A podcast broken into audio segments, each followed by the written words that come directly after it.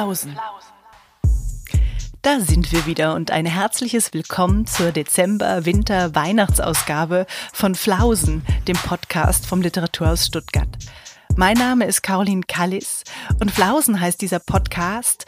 Wir laden die Autorinnen und Autoren zum Literaturquiz ein. Nancy Hünger ist unser heutiger Gast und sie vorzustellen fällt gleich schwer, weil sie sich den gängigen Gattungsbegriffen wie Prosa und Lyrik gerne entzieht. Mehrere Bände hat sie bereits publiziert, alle im kleinen, unabhängigen Verlag Edition Azur und gerade in diesem Jahr erschien 4 Uhr kommt der Hund. Am liebsten würde die Autorin gerne hinter ihren Texten ganz verschwinden, aber das können wir ihr hier natürlich nicht erlauben.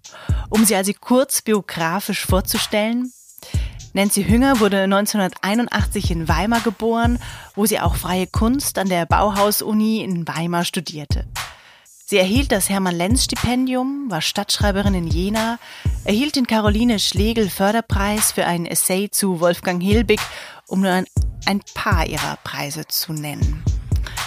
Dieses Mal geht es um einen großen Schmerzgesang, um Sprache als das unzuverlässigste, was wir haben um eine gesellschaftliche Unglücksfeindlichkeit. Es geht darum, dass man sich selbst nicht trauen kann und einen Begriff wie ich schon einmal gar nicht. Es geht um Begriffe, die Krücken sind, wie zum Beispiel Glück und Unglück und die Frage, ob wirklich wieder alles gut werden kann. Es geht darum, dass man in der Liebe beständig aneinander scheitert und die Forderung nach einem Regal in der Buchhandlung, das nur instabile Texte vorweisen kann. Und so begrüße ich herzlich Nancy Hünger. Hallo, guten Abend. Guten Abend, Caroline. Ähm, ich freue mich wahnsinnig, dass das mit uns beiden hier heute Abend zustande kommt. Ähm, also du passt so gut in diese Reihe von Flausen, weil in deinen Texten, ähm, also bei dir geht Leben und Lesen und Schreiben so ein bisschen einher ineinander. Kann man das so sagen? Das ja, das gehört zusammen, ja. Also ne, mein Gefühl ist, ich finde zum Beispiel, ähm, du widmest oft Gedichten irgendwelchen Menschen und deinen ähm, Texten sind ganz oft Motti vorangestellt, aber auch in deinen Essays. Ne, das ist immer wieder so, dass du so Bögen äh, schlägst und, und insofern habe ich das Gefühl, dass du so ein ganz, ganz toller Flausengast bist, wenn es jetzt dann so um Literatur anderer Art geht. Und wir haben aber eins gesagt, wir haben gesagt, Schiller und Goethe äh, bitte nicht. Ja, genau. Die lassen wir heute mal. Die haben schon genug jemanden. Ruhm. Die haben auch genug Nachruhm auf Halde. Das müssen wir heute nicht noch weiter anhäufen. Genau. genau. Und du als jemand, der sozusagen gebürtig aus Weimar kommt, ich bin geschädigt. mal getrost zur Seite, zur Seite legen. Ich bin qua Geburt geschädigt. genau, so kann es auch ergehen. Das erste Zitat ähm, ist das entweder pass auf, aus äh, Wolfgang Hilbigs Erzählung äh, Alte Abdeckerei oder aus dem südkoreanischen Film und dem Oscar-Gewinner Parasite. Die Verschwundenen existieren dort weiter, wo der Ort des Verschwindens war. Wenn ich einst selbst verschwand, so würde dies zweifellos der Fall sein, sagte ich mir. Wenn ich mich in meiner Vorstellung verschwinden sah, existierte ich ungebrochen weiter, nur in einem anderen Territorium, innerhalb eines anderen Zustands, innerhalb einer unbekannten Realität. Ich würde vermuten, Wolfgang Hilbig, die alte Abdeckerei. Mhm. Das stimmt. Äh, und ich würde ganz gerne sozusagen erst mit dir über Wolfgang Hilbig quatschen, bevor wir vielleicht zu Parasite kommen. Und ähm, der Gedanke, warum ich mir vorstellte, das könnte auch aus diesem Film äh, gewesen sein, weil es ja mhm. da halt nämlich auch ums Verschwinden äh, geht ähm, teilweise. Ähm, also mich würde interessieren, Wolfgang Hilbig, wann hast du den für dich entdeckt? Ich habe Wolfgang Hilbig am Anfang meiner kleinen ähm, wie soll ich das sagen, Schriftsteller ähm, Biografie entdeckt. Und zwar hatte ich eine Lesung in Suhl. Das muss, ja, wann muss das gewesen sein? 2007 rum oder nie später, 2010 wahrscheinlich. Nie, ja, so in der, in der Drehe dazwischen. Und in Suhl gab es eine klitzekleine, wunderschöne Buchhandlung. Ich weiß gar nicht, ob es die heute noch gibt. Und dort äh, machte ich vor der Lesung Station. Äh, ich glaube, das kennen wir alle mehr oder minder, dass wir Buchhandlungen aufstöbern in Städten, äh, wenn wir nichts zu tun haben.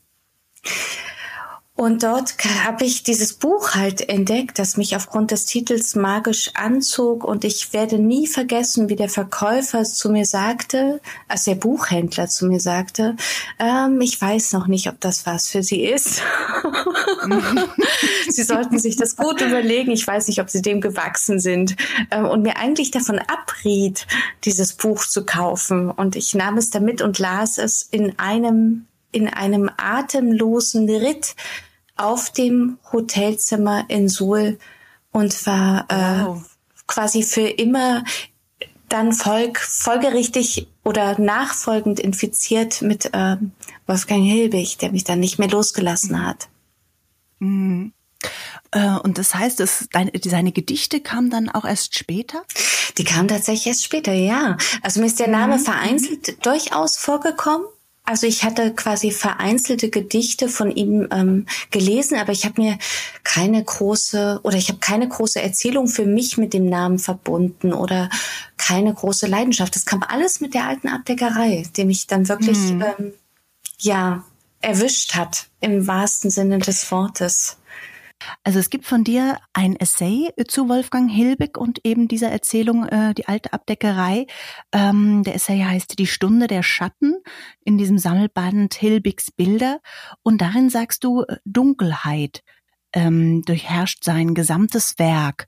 Würdest du sagen, die Dunkelheit ist auch das, was dich anzieht in Hilbigs Werk?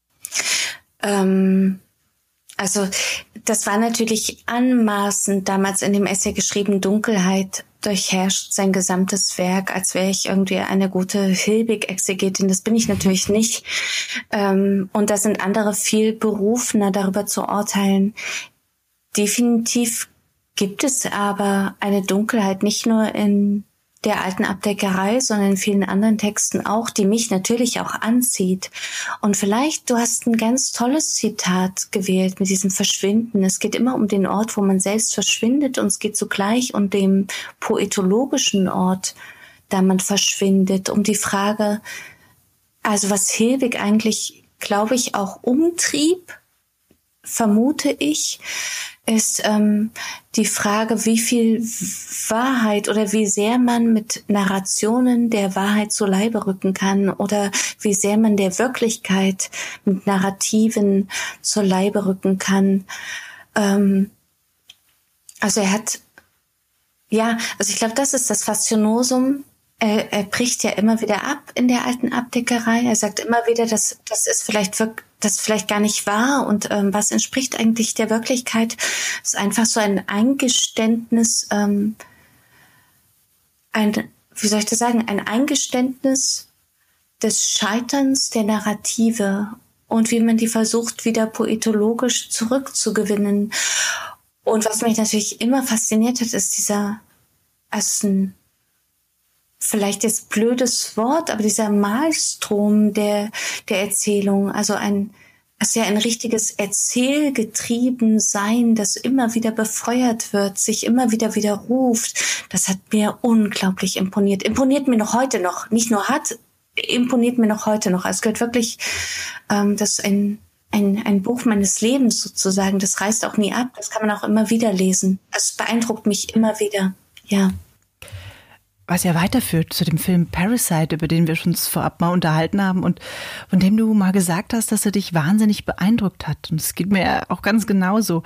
Man kann ganz viel über den Film erzählen, finde ich. Also, dass es um zwei Familien geht. Die eine, die ärmere, versucht in das Leben der anderen einzudringen, es so zu übernehmen aber es gibt auch so eine darunterliegende Ebene oder Schicht, ne? Also im wahrsten Sinne des Wortes. Es geht so um einen verborgenen Winkel, einen, so einen verborgenen Keller im Haus dieser wohlhabenden Familie und eben auch wie bei Hilbig um das Verschwinden, also um die Verschwundenen.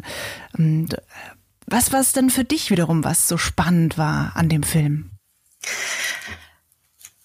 Also ich, äh, ich bin filmmüde. Ich hatte ähm, mhm das Glück bei Lorenz Engel damals unter anderem oder Wolfgang Bock in Weimar zu studieren und Filme quasi auseinanderzunehmen, bis nichts mehr übrig mhm. blieb. Und seitdem bin ich wirklich ein, ein Filmmuffel und äh, zucke schon zusammen, wenn irgendwie dramatische Filmmusik kommt und irgendwelche Szenen zu untermalen, dann bin ich schon raus. Und das heißt, bei 80 Prozent der Filme bin ich raus.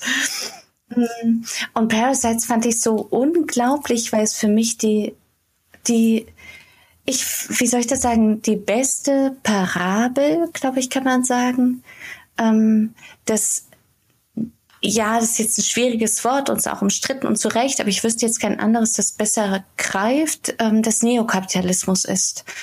Also ähm, ich fand das unglaublich gut dargestellt. Man bekämpft nicht man bekämpft sozusagen nicht ähm, den Faktor, der für die eigene Lage zuständig ist, sondern man bekämpft sich unter sich. Die Ärmsten bekämpfen sich und sie bekämpfen nicht ähm, diejenigen, die für ihre Lage zuständig sind oder es solche Stigmata gibt. Ähm, man riecht die Armut und rümpft die Nase und auch diese schonungslose Hoffnungslosigkeit am Ende. als der, ich, der Sohn malt sich aus, dass er seinen Vater retten könne aus der Armut und vielleicht irgendwann mal genug Geld hätte, dieses Haus zu kaufen. Und man freut sich als Zuschauer und ähm, ist diesem Sohn ähm, ganz zugewandt und hofft, dass er das schafft. Und am Ende stellt sich natürlich als das einzig Wahre raus. Und das ist, glaube ich, das absolute Verzweiflungsmomentum als Utopie Niemand kann aufsteigen, niemand kann raus aus der Kasse, in der er ist. Es gibt keinen kein vom Tellerwäscher zum Millionär. Bist du einmal in deiner sozialen Kaste gefangen, bleibst du auch da. Und du hast eigentlich kaum Möglichkeit, nach oben zu kommen. Und das natürlich, dann gab es noch diesen berühmten Vatermord, also den Mord des Patriarchats. Ähm, ich, ich, ich fand es wirklich, das war es war so die ganze Geschichte unseres Kapitalismus, unseres entfesselten Kapitalismus und all der sozialen Abstiege, auch genau, wo wir gerade bei sozialen Abstiegen sind, ich bin auch gleich fertig. Es gibt eine unglaublich kleine, bescheidene Szene, und zwar das Kind der privilegierten, ähm, reichen Obermittelschicht, sag ich mal, kann bei strömenden Regen oder bei Monsun, würde ich schon eher sagen, im Garten ganz friedlich zelten.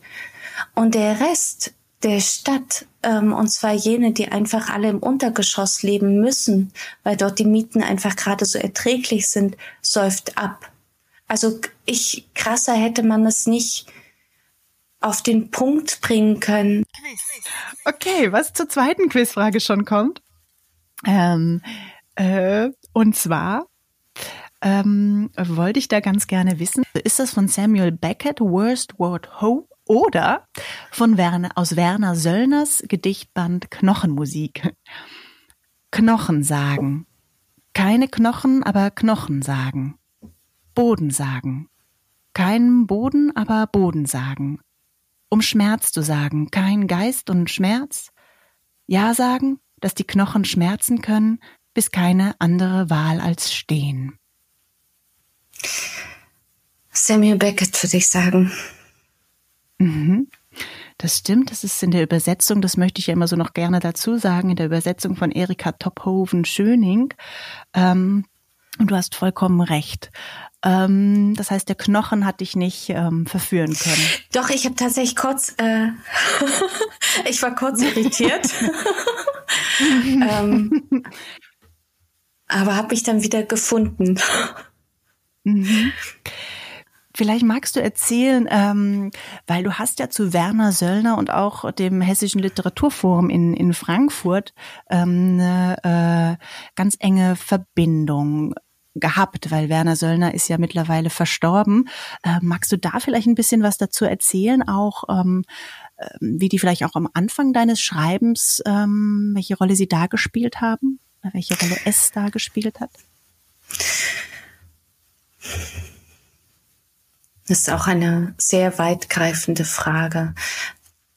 Also erstmal habe ich ähm, dem Literaturforum wie überhaupt, das sollte man vielleicht wirklich mal erwähnen und äh, zugleich auf die Pauke hauen, vielen Literaturinstitutionen ganz viel zu verdanken. Und dazu gehört auch das Literaturforum Hessen-Thüringen. Dazu gehört aber auch der Leszeichen e.V., äh, in Thüringen. Ähm, mhm. Also wir sind einfach von Institutionen abhängig, von ihrer Förderung. Und mhm. das wollte ich jetzt einfach mal kurz herausstellen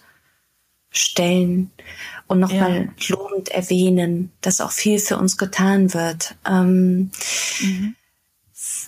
Werner kannte ich, also ich habe, ähm, ich wurde als Referentin fürs Literaturforum Hessen-Thüringen eingeladen. So habe ich Werner kennengelernt vor Gott, das ist schon eine halbe Ewigkeit her. Und ich habe diesen ähm, stillen, stummen, sehr schweigsamen Menschen, der so unglaublich viel geraucht hat, sofort ins Herz geschlossen und der auch so viele kluge Ratschläge hätte hatte an ähm, nicht nur an die an die Preisträgerinnen des Literaturforums, sondern eben auch äh, an an an mich wie dein bester Freund ist der Papierkorb. Das werde ich nie vergessen. Das ist eine meiner wichtigsten Regeln. Die habe ich von Werner Söllner. Mhm.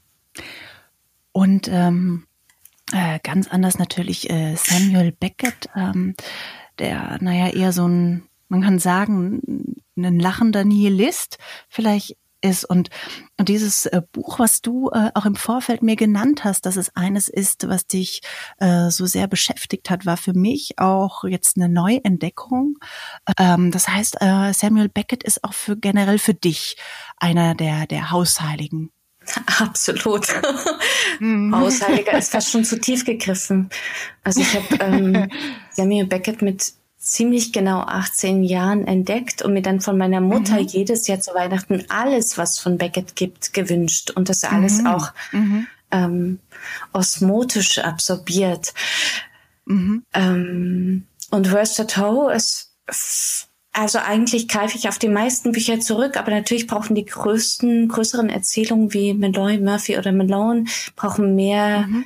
Aufmerksamkeit und Konzentration. Natürlich ist es einfacher jetzt, wie es ist, oder Worst at Home nochmal zuzugreifen. Und was mich immer fasziniert hat, Worst at Home ist ja eigentlich auch die Geschichte eines Schmerzes und einer Entkörperung mhm. und wie Schmerz irgendwie greifbar machen.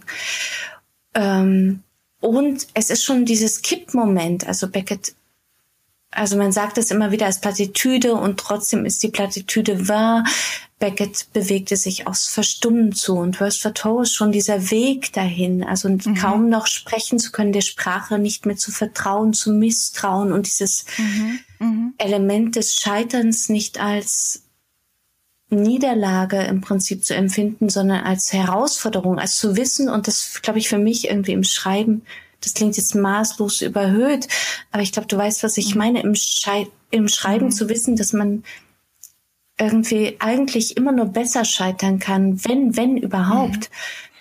Mhm. mhm. Ich glaube, das habe ich mir von ihm abgeguckt und das ist insofern auch ein Lebensmotto geworden, zu wissen, mhm. man kommt immer wieder mit dem Schreiben an die Grenzen und man kann immer wieder versagen, mhm. man kann nicht genug Wirklichkeit halten, man kann nicht man kann mhm. Schmerz kaum in Schreiben transformieren oder was auch immer. Man kommt mhm. an die Grenzen mhm. der Sprache und Beckett ist für mich da wirklich nach wie vor, ja, ein Hausheiliger. Unbedingt. Gut. Ähm, die nächste Quizfrage kommt des Weges. Und ähm, äh, sie ähm, führt, äh, wie gesagt, ein bisschen hin ähm, zu deinem aktuellen Band, Wie Uhr kommt der Hund. Aber wart erst mal ab, ähm, wen ich da zusammengetan habe. Nämlich ist äh, das äh, folgende Zitat aus einem Song der Band Die Heiterkeit oder ähm, aus Sylvia Plath äh, einzigem Roman Die Glasglocke. Das Blut hört auf zu fließen. Die Kälte kommt in Strömen, in Flüssen, in Seen. Und ich komme sie auch. Da, wo ich wohne, ist es immer kalt, kalt, kalt. Hier kommt die Kälte. Das ist die Heiterkeit.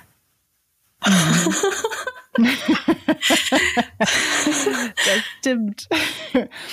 Ich dachte, Aber das, das war als kleine das, war sehr gut ausgesucht. Ich hätte es, ich hätte mich schwer getan, wenn du nicht noch den Refrain quasi vorgelesen hättest, mhm. hätte ich es nicht mehr zuordnen können. Okay. Mist. äh, nein, Quatsch.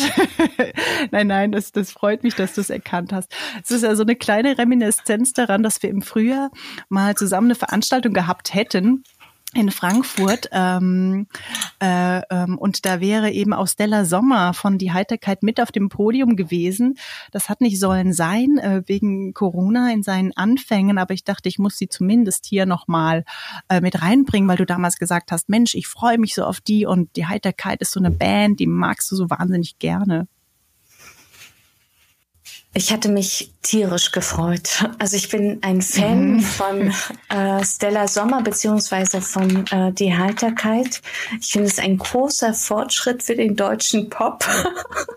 dem ich nicht unbedingt zugeneigt bin, aber das hat sich damit wirklich geändert, ja, und sehr, sehr, sehr schade dass das nicht geklappt hat, mhm. aber so ist es normal. Aber da finde ich sozusagen auch einen Bogen eigentlich fast zu Samuel Beckett, weil ähm, dann heißt die Band die Heiterkeit und macht eigentlich ähm, und und ähm, macht dann wahnsinnig melancholische Musik und äh, CDs ähm, oder Alben mit dem Titel Pop und Tod 1. Und Sylvia Plath ist auch eine Autorin, ähm, von der du mir erzählt hattest, dass du sie wahnsinnig früh für dich ja. Ich war ja ganz, ganz ehrlich zu dir. Du hast mich nach den fünf ähm, in gewisser Weise bedeutendsten Büchern gefragt und ich habe die fünf genommen, die mich, also außer jetzt bei Samuel Beckett, habe ich jetzt eines von vielen äh, quasi gewählt, weil die für mich fast austauschbar sind in ihrer Wirkung, ähm, habe ich die gewählt, die mich ganz früh quasi ereignet und umgekrempelt haben in gewisser Weise. Und dazu gehört auch Sylvia Plath. Eigentlich sogar das erste Buch in der ganzen Reihe. Und das ist natürlich auch blöd, weil diese Liste schließt natürlich ganz viele wichtige Autoren auch aus. Aber ich fand es ein gutes Kriterium, einfach ehrlich zu sein, zu sagen, so, das sind die fünf, da war ich jung. das hat was aus mir gemacht. Und ähm, die Glasglocke habe ich mit äh, circa 16 Jahren gelesen, ja. Also ist schon lange her. Und ich habe es auch vor ungefähr zehn Jahren nochmal versucht. Ja. Und ich bin gescheitert an der Lektüre und habe mhm. es dann weggelegt mhm. und habe lieber quasi mein Gefühl und meinen Erinnerungshaushalt bewahren wollen, anstatt es nochmal zu lesen. Mhm. Ähm, aber was ich daran auch so spannend finde, ist ja tatsächlich, dass sich ein Bogen schlagen lässt ähm, zu deinem aktuellen Buch.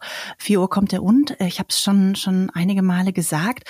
Und ähm, das ist ja auch ein bisschen ein schwer ähm, zu greifender Text oder schwer runterzubrechender Text. Ähm, es geht äh, um eine Figur, die sozusagen auch mit der Sprache ringt, über das zu erzählen, ähm, wie es ihr geht und was ihr passiert ist.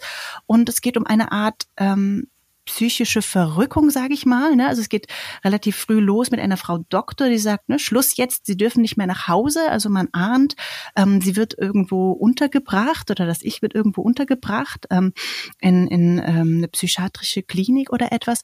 Und da lässt sich ja dann auf jeden Fall der Bogen äh, zu Sylvia Plath gut ähm, schlagen.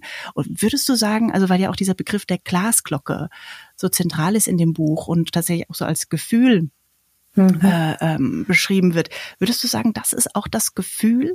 Ähm, also ich glaube, bei Plath heißt es im Original, also äh, ähm, äh, ganz unter der gleichen Glasglocke in meinem eigenen sauren Dunst mhm. äh, zu sein. Mhm. Würdest du sagen, das ist auch das Gefühl ähm, dieses Ichs in deinem Buch? Ja, ja, mhm. ja, tatsächlich. Ich würde sagen, das gleicht sich, ja.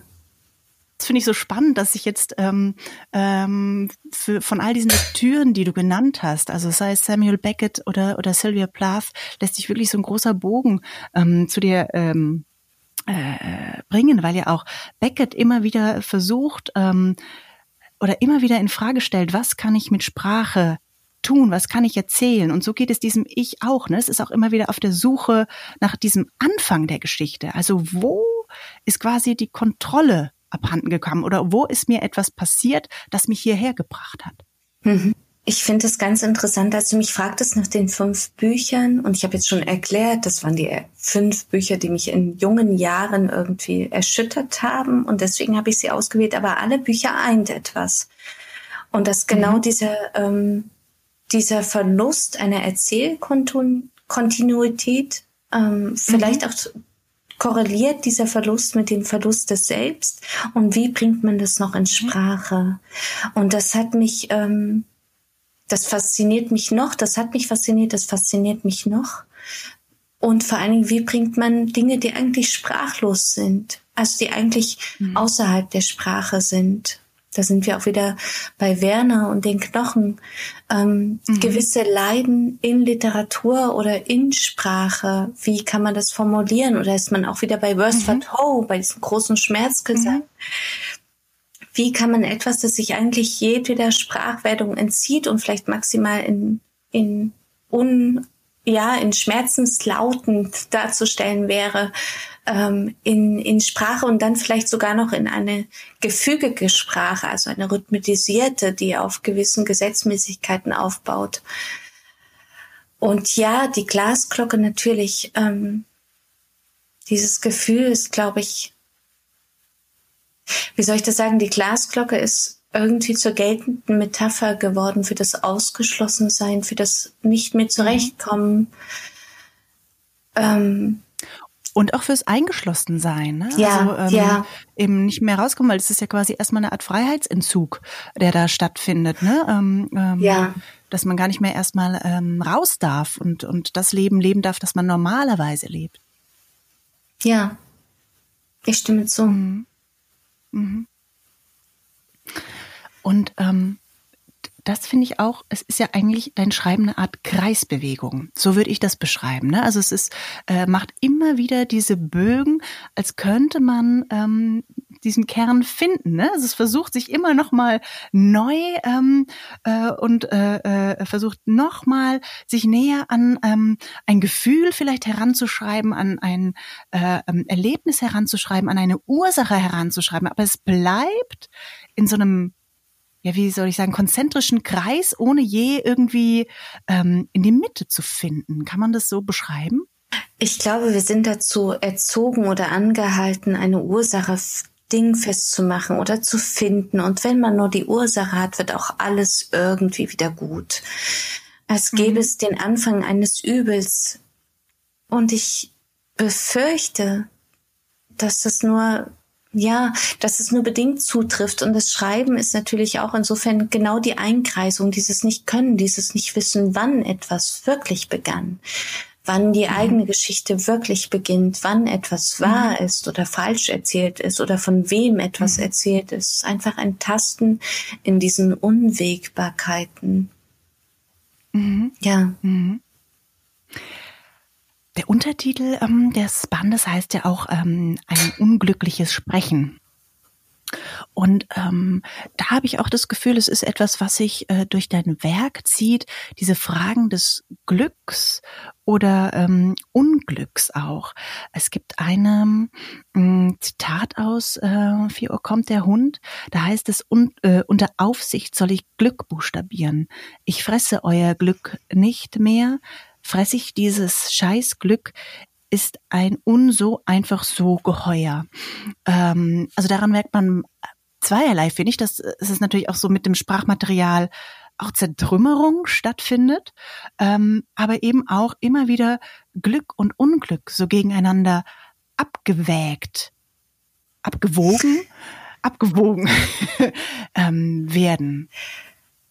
Also das unglückliche Sprechen, das sich auf Derrida bezieht, ist natürlich auch in erster Instanz eine Hilfsformel, um dem Ganzen ein Etikett zu verleihen. Also du kennst das, die übliche Frage, ist das Prosa, sind es Gedichte, ist ein Roman? Ja. ähm, man muss immer eine kleine Formel finden und ich mogel mich da jedes Mal heraus, und äh, da war für mich ganz klar, wenn, dann ist es ein unglückliches Sprechen als Gattung. So. Mhm. Also, mhm. was natürlich weder dem Verleger noch dem Buchhandel noch mir hilft. Die sagen Daumen hoch. Ich musste da auch schwer drum ringen, dass da nicht noch mhm. Prosa irgendwie draufsteht auf dem Band. Das war nicht einfach. Auf jeden Fall. Ähm, ich glaube, ich ähm, hätten wir vor vor einem halben Jahr dieses Gespräch geführt, wäre ich mir dessen gar nicht bewusst gewesen, dass ich tatsächlich mir unbewusst sehr viele Gedanken über Glück und Unglück und über, ich, ich sage es jetzt mal, gewürfelt werden mache. Ähm, du hast recht, das spielt, wenn ich meinen eigenen Texten jetzt auf der Spur bin oder sein darf, eine unglaubliche Rolle, die ich noch nicht ganz einzuschätzen weiß. Also dieses, ähm, ja, Glück ist eine Sache des Gewürfeltseins und Glück ist auch vor allen Dingen eine Sache der Perspektive, ähm, die immer wieder relativ ist zu anderen Positionen. Und es, es beschäftigt mich anscheinend schon sehr lange, ohne dass ich mir dessen wirklich bewusst war. Und es wird aber immer deutlicher und, und stärker. Und natürlich sind diese Vokabeln auch, eigentlich sind die ja bescheuert, Glück und Unglück. Also es, eignet sich natürlich für, für Casinos und ähm, Glücksspieltische. Aber im Leben sagen die uns eigentlich relativ wenig oder helfen die uns relativ wenig, sind so Krücken, so Behelfselemente, mit denen wir das, was uns geschieht oder zustößt, irgendwie einordnen. Aber eigentlich sind es relativ belanglose Begriffe, die wenig bezeichnen. Aber tatsächlich, du hast recht, es beschäftigt mich ähm, zunehmend na, ich glaube, es ist ja schon irgendwie eine gute Frage oder eine nie zu enden gehende Frage, was geglücktes Leben ist. Also wenn wir es so ja, mal drehen, ja, ne? also was ist geglücktes ja. Leben und was sind Zutaten für ein geglücktes Leben? Weil Glück, wie du sagst, ähm, hat ja noch irgendwie eine größere Zufälligkeit oder oder fast, man will sagen, Schicksalshaftigkeit. Ne? Aber ein geglücktes Leben wäre ja vielleicht etwas, äh, wo man selber eine Aktivität äh, oder aktiv ähm, werden kann, dem was beizusteuern, dem also das Leben in diese Richtung hin zu ähm, drängen. Aber klar, was was sind die Zutaten da dafür? Ja, ja. zumal ja auch geglücktes Leben ähm, eigentlich aufgrund der Aufklärung und aufgrund des Wissens, das wir haben, fast unmöglich ist. Also wir können momentan, abgesehen vom eigenen Unglück, das uns geschieht, eigentlich kein geglücktes Leben führen. Wir wissen, dass unser Leben auf so viel Unglück anderer basiert, dass es kaum möglich ist, sich in so eine Art Glückshorizont zu flüchten und zu sagen, ja, das, das habe ich schon alles verdient. Ähm, das macht es ja noch mal schwerer und komplexer angesichts also unser Glück fußt auf fundamentalem Unglück und ist nur deshalb eigentlich zustande gekommen und lässt sich auch nur so aufrechterhalten. Und ich finde es so eine schizophrene Situation, die wirklich schwer aufrechtzuerhalten ist. Und andererseits glaube ich, was mich auch immer umtreibt, ist dieses Glücksversprechen. Ich bin ein großer Feind von, ähm, oder was heißt großer Feind, das ist viel zu hochgestochen, aber es gibt diese Glücksbotschaften überall frei Haus, ähm, Achtsamkeit, freu dich des Lebens, sei glücklich. Ich, da, da stellt sich in mir alles auf Feindschaft. Also es gibt auch so eine so eine Unglücksfeindlichkeit oder so eine Unglücksabstinenz, die mich wirklich ratlos zurücklässt. Ähm, alles, wir alle müssen glücklich sein, wir alle müssen ein geglücktes Leben haben und das verstört mich zutiefst. Es ist auch so ein Ausblendungsfaktor. Ich ich ich finde es furchtbar. Ja. ähm, um sozusagen einen Schlenker äh, zu Hilbig kurz zurückzumachen. Bei mir stehen im äh, Buchschrank äh, direkt seine Romane ähm, Ich und äh, Provisorium. Und äh, ich lese das immer ganz gerne mal zusammen, sozusagen, wie als wäre das Ich ein Provisorium. Mhm. Verstehst du, wie ich meine?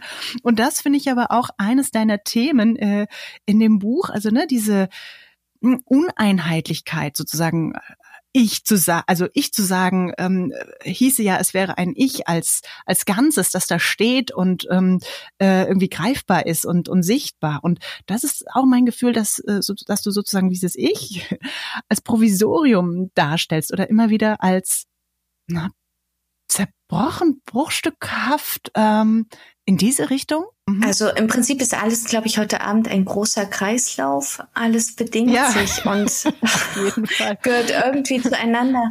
Und dazu gehört auch das verliebele Ich, dass man so gerne als, ähm, also ich, ein kleiner Einschub. Ich gehöre nicht zu denen, ähm, die das Ich oder die überhaupt Fürwörter irgendwelcher Art in der Literatur verteufeln und sagen, diese Position ist jetzt nicht mehr gangbar. Ähm, aber ich habe Grund selbst eine Skepsis gegenüber dem Ich, das spricht, zumal gegenüber das Literare spricht. Und das vielleicht ist auch wieder der Schnittpunkt. Ich, ein Provisorium, trifft das sehr, sehr gut.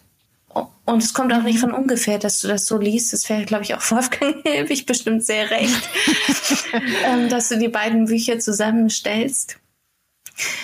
Ähm,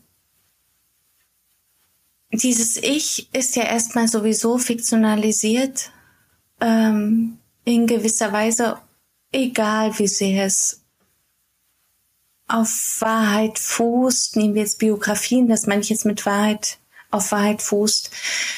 Und es ist natürlich höchst fehlbar und ähm, kann sich selbst nicht trauen. Ich glaube, das ist das, was mich am meisten fasziniert. Also man kann sich selbst nicht trauen, man kann der Erinnerung nicht trauen, man kann dem, was man weiß, nicht trauen. Also man hat eigentlich kaum, kaum halt, kaum Möglichkeiten, sich in der Welt zu verständigen und sich mit der Welt zu verständigen, die nicht verliebel wären. Und das kann einen schon äh, nahe des Irrsinns treiben, ja. Insofern ist das immer ein Thema. Und wir haben nur Sprache, das vielleicht noch das, was wieder zu Beckett führt. Als Verständigungsmittel haben wir nur, also abgesehen von Gesten natürlich, die auch ganz wichtig sind, haben wir nur Sprache. Und diese Sprache ist das unzuverlässigste, was wir haben. Ähm, führt ständig zu Missverständnissen. Und mit dieser Sprache mache ich mich nur, nicht nur anderen ähm, verständlich, sondern versuche auch mir noch die Welt zu erklären. Ähm, das finde ich schon alles erschreckend paradox und beängstigend. Und das fließt natürlich irgendwie mehr oder minder in alles ein, ja. Zwei Dinge ähm, würden mich da noch interessieren, weil ich ja tatsächlich finde, ähm, der Text ist eigentlich auch ein Liebesroman, kann man sagen, oder oder es umkreist auf jeden Fall auch ähm, die Liebe, ja. Und ähm, äh, ich finde, äh, es gibt ja, ich glaube, es ist äh, auch als Motto von Roland Barth vorne dran. Ähm, da heißt es: Trotz der Schwierigkeiten meiner Geschichte, trotz der Notlagen, der Zweifel, der Verzweiflungen, trotz der Bemühungen, sie hinter mir zu lassen, höre ich nicht auf, für mich selbst die Liebe als Wert zu bejahen.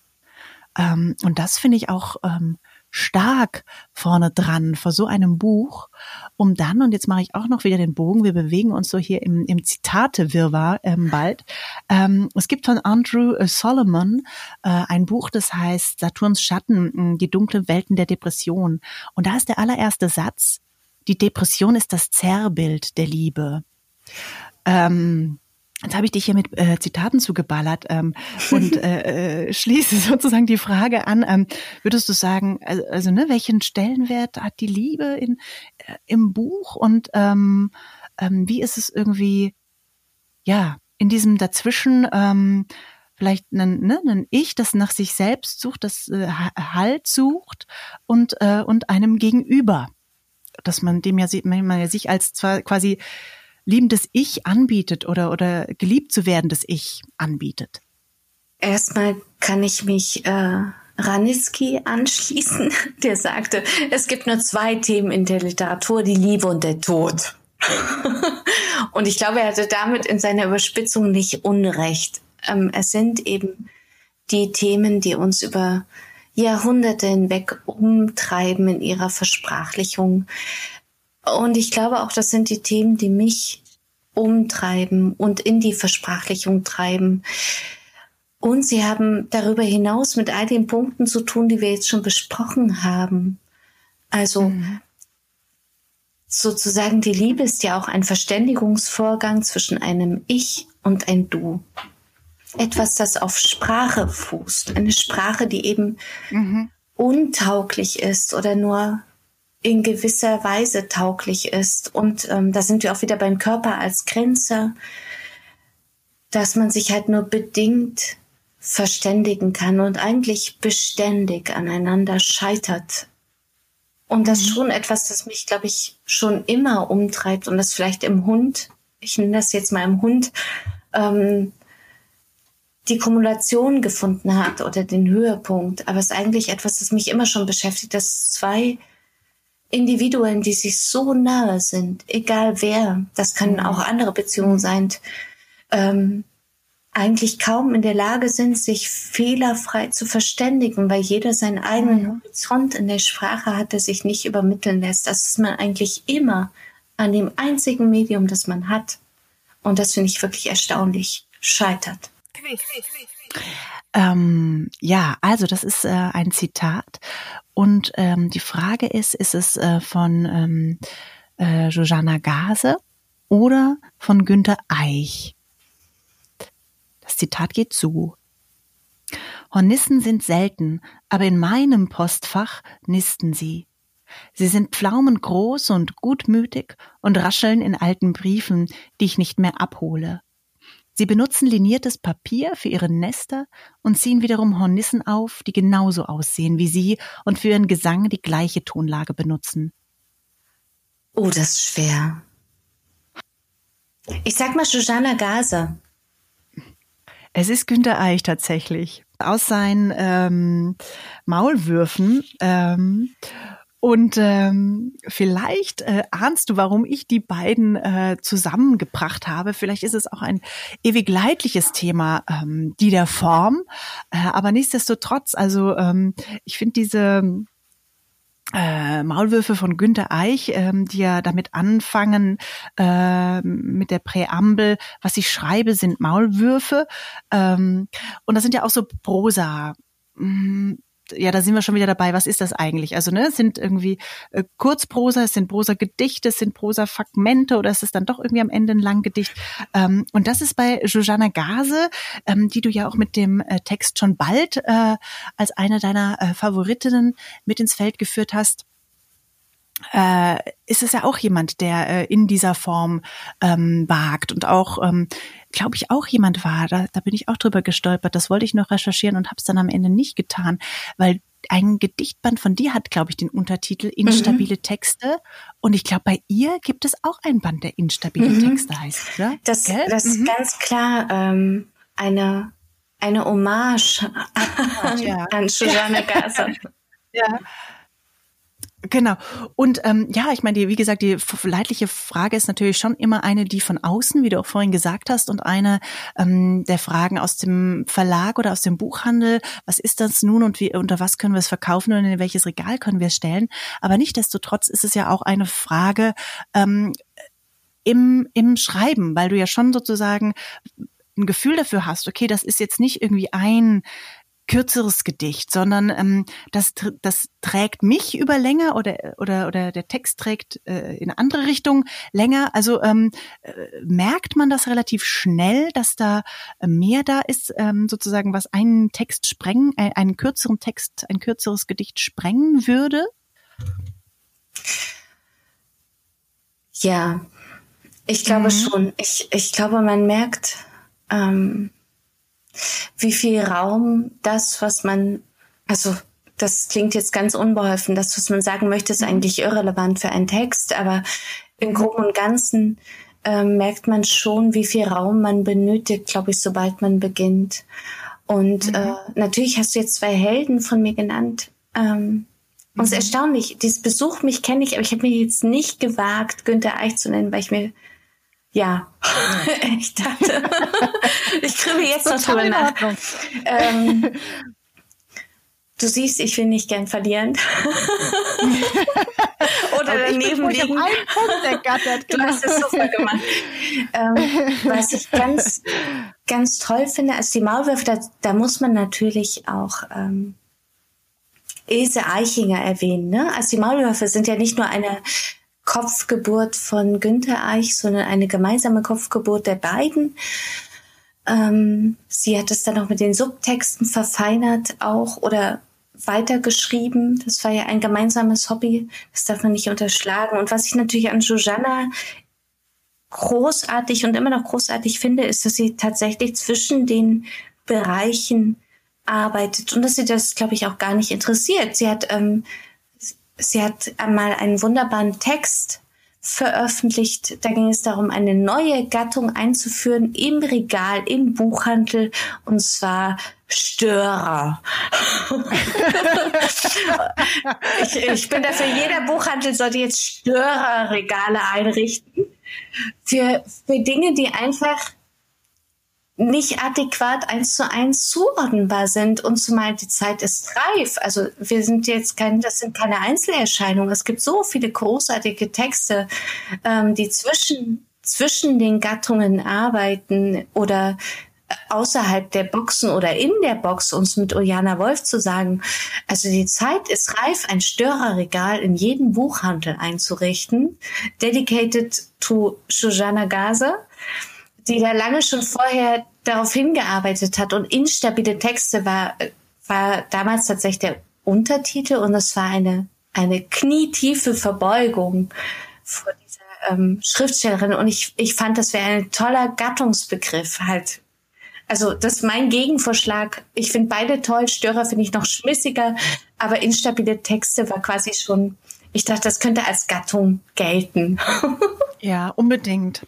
Also wenn eine Buchhändlerin zuhört heute, äh, dann ähm, wäre das unsere Anregung und wenn es dann umgesetzt ist, freuen wir uns über ein Foto. Ja, genau. Ähm, und in dem äh, Gedichtband von dir ein wenig Musik zum Abschied wäre trotzdem nett. Da zitierst du einmal die goldenen Zitronen und da heißt es, es ist jetzt vorbei und es war doch schön. Wir, wir blieben gern hier, doch wir müssen jetzt gehen. Also insofern, liebe Nancy, danke ich dir für diesen sehr, sehr schönen, für das sehr schöne Gespräch äh, für die Intensität. Aber genau, ich danke dir sehr herzlich und äh, ich wünsche dir noch einen schönen, schönen Abend. Ich dir auch, Caroline.